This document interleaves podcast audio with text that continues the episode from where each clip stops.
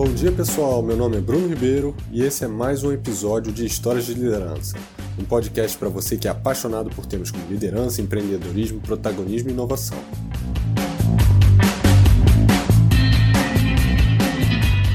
No episódio de hoje, eu vou falar sobre um dos líderes mais inovadores e ao mesmo tempo mais simplistas que já passou nesse mundo, Steve Jobs.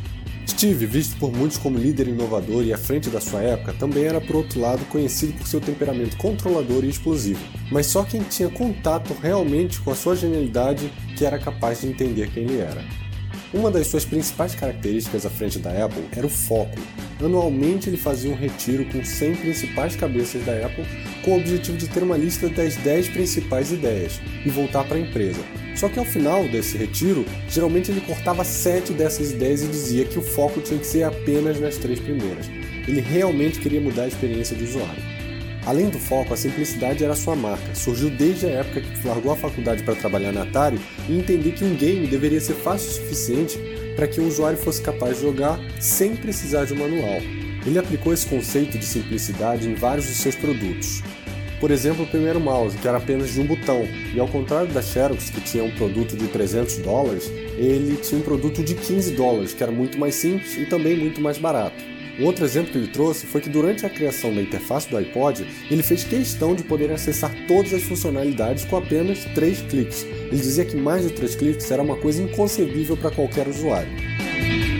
Ele tinha personalidade muito controladora, motivada pela vontade de fabricar coisas elegantes e simples, onde a experiência do usuário era a coisa mais importante, e ele era um usuário muito exigente.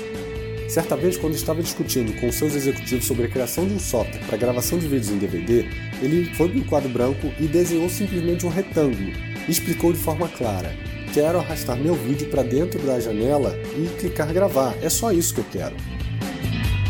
Ter interesse no consumidor que efetivamente precisa é a essência do que vivemos atualmente com métodos como o design thinking, desenvolvimento orientado à experiência do usuário, e ele dizia que a sua função era ler o que ainda não estava escrito na página, ou seja, entender a necessidade do cliente, ainda que o cliente nem soubesse que ele precisava efetivamente daquilo. Ele queria criar uma entrega espetacular.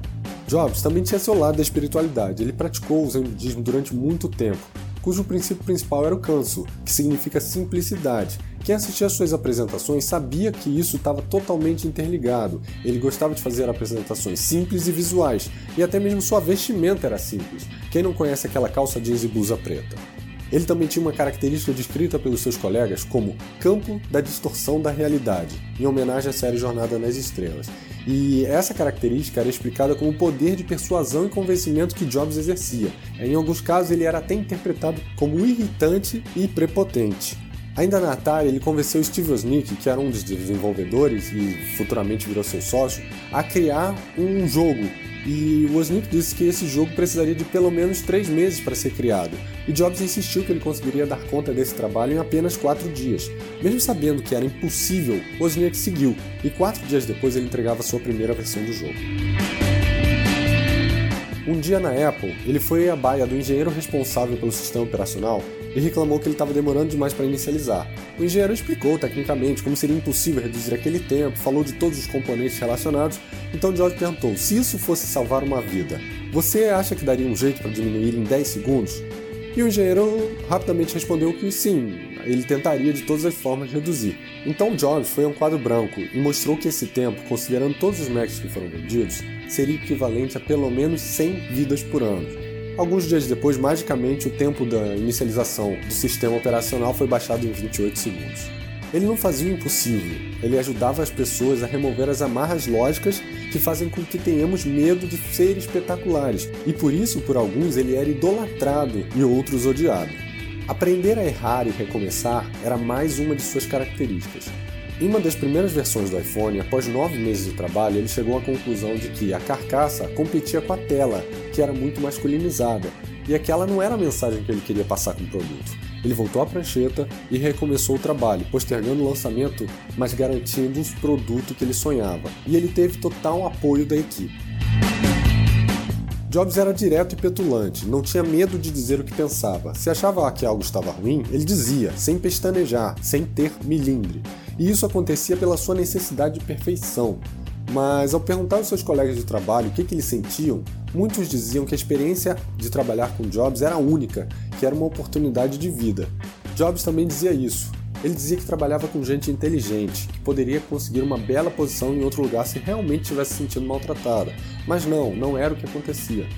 Quando foi perguntado, já no final de sua vida, sobre o principal produto que ele havia criado, ele disse que era a Apple, que era uma empresa focada em inovação, com produtos espetaculares e pessoas extraordinárias, com o pensamento de revolucionar o que quer que façam. E essa é a mensagem que Jobs deixou para esse mundo.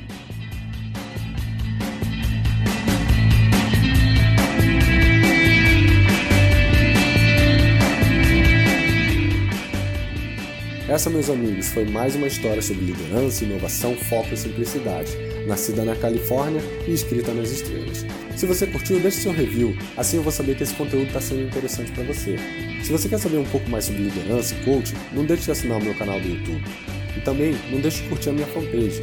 Lá você vai encontrar outros conteúdos exclusivos. O link está logo aqui embaixo na descrição do podcast. Quer sugerir alguma história ou algum tema para o próximo podcast? Manda uma mensagem para o meu WhatsApp. É 21 99 111 9411. Por hoje é isso, pessoal. Um grande abraço e até a semana que vem.